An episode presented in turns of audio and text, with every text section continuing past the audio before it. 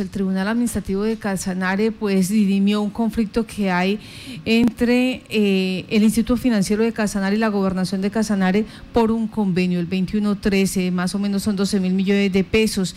De parte del Instituto Financiero de Casanare se pedía que estos recursos quedaran allí para poder nuevamente eh, rotarlos en créditos a campesinos, a eh, tenderos, a pequeños y medianos comerciantes.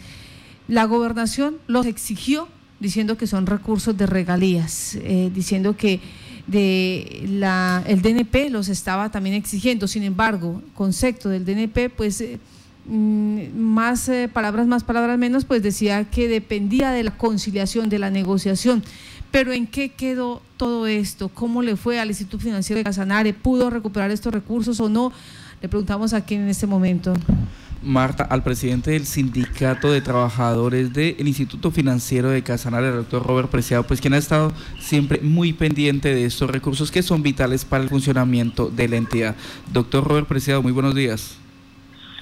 Muy buenos días, dona Marta. Muy buenos días igualmente para usted para todos los radioescuchas del departamento de Catanare. En primer lugar, quiero expresarle más, más sincero sentido pésame por el fallecimiento del doctor Julio Roberto, director eh, general de la CGT en Colombia.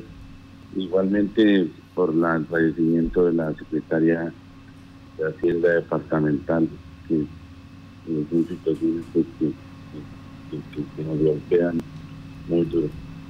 Bastante fuerte el departamento de Casanares, es una, una pérdida pues que llama la atención al autocuidado, al aislamiento eh, preventivo y al buen uso del tapabocas.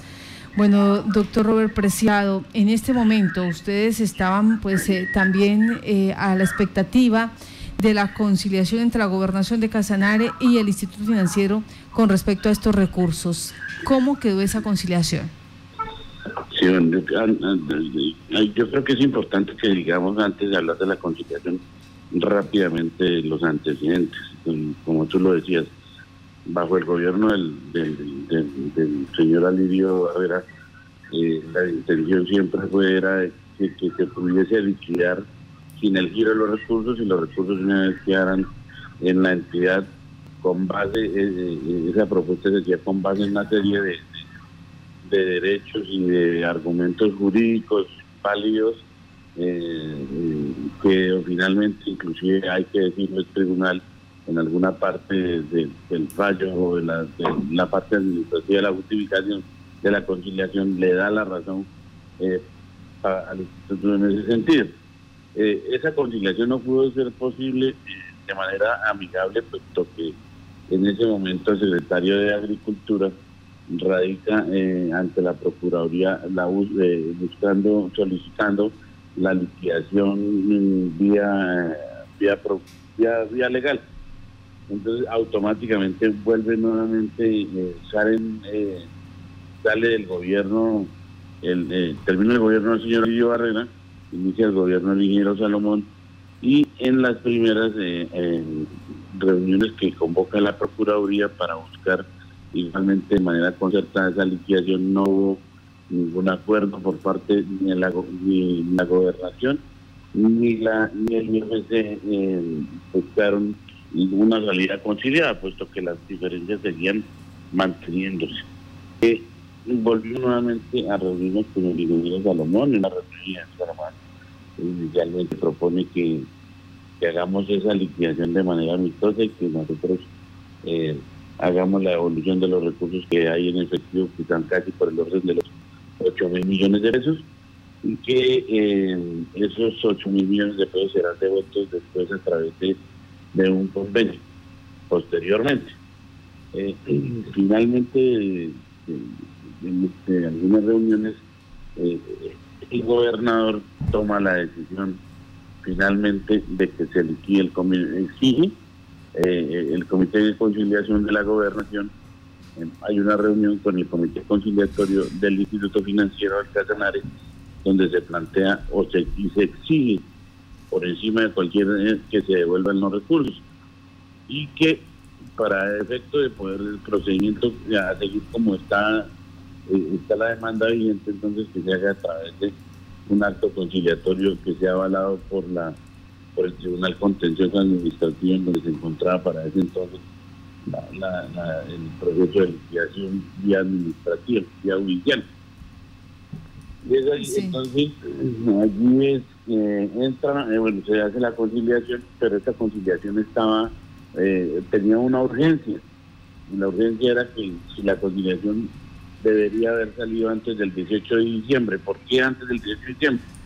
Porque una de las razones para buscar esa liquidación era que en el nuevo acto, en el nuevo acto de legislación, la nueva ley de regalías, eh, existía un artículo eh, que decía que los recursos del antiguo régimen de regalías que no estuviesen comprometidos presupuestalmente antes del 18 de diciembre entrarían a una bolsa común de regalías. Y este, la zona era precisamente que entonces antes del 18 se liquidara para que se pudiese presentar el proyecto ante el DNP y el DNP lo hablara y dejáramos los recursos en el instituto.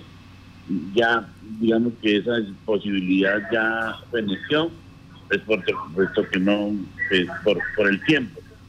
Ahora pues estamos dependiendo de, de la voluntad del señor gobernador para que él, para que él pues en su administración se haga la gestión necesaria. Creo que este es el primer reto con el que se encuentra eh, el, nuevo gerente eh, para, defender y, buscar que se cumpla el compromiso de la evolución de los de los 8 mil millones de pesos, así como también se planteó en el seno de la Asamblea. Porque hay que decirlo aquí también que la Asamblea fue el garante de esa negociación que hizo en, una, comisión accidental que se creó ahí de la Asamblea, en donde estuvo presente tanto la Oficina de Defensa Jurídica de la Gobernación como eh, los funcionarios del instituto y es donde se llega al acuerdo eh, por primera vez de cómo sería la distribución de dentro de la conciliación de esos recursos. Doctor Robert, o sea, estamos hablando ahora eh, que el Instituto, el Instituto Financiero de Casanare depende de la voluntad del gobernador para eh, ver eh, en qué modalidad reintegra esos casi 8 mil millones de pesos que le entrega el derecho de esta conciliación.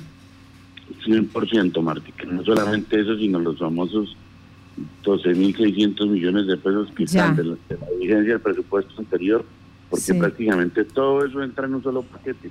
Sí, sí. Eh, porque ahorita entonces sale la conciliación, bueno, ya la conciliación aprobada, lo primero del mandamiento de la conciliación es que se devuelvan los 8 mil millones de pesos a la gobernación.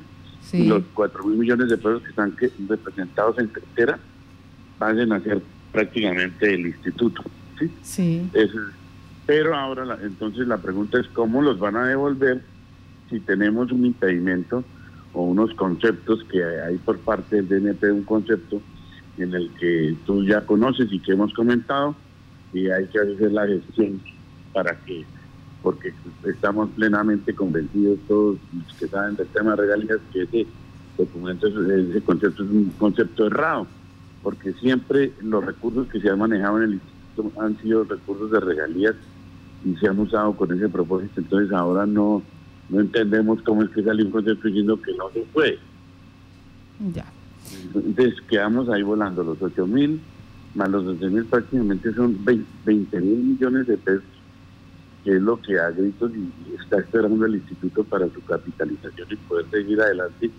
Y no solamente por el instituto, sino que lo están esperando los personaleños, eh, porque es la herramienta fundamental para, para, para configurar el tema de la crisis del COVID y, apoyar pues, todo el tema eh, financiero en el departamento.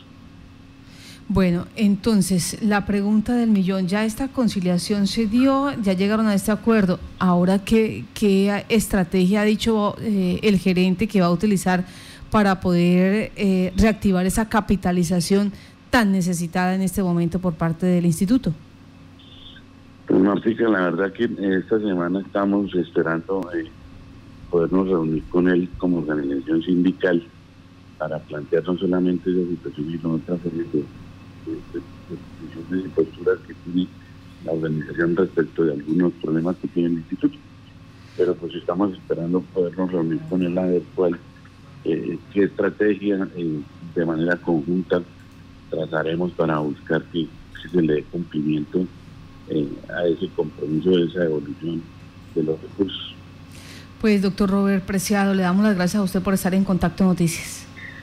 A usted, Marta, como siempre, a por su valioso aporte y la posibilidad que nos da todos los casanareños de poder contarle, informarle a nuestros conciudadanos de lo que está sucediendo en el departamento y en las entidades públicas.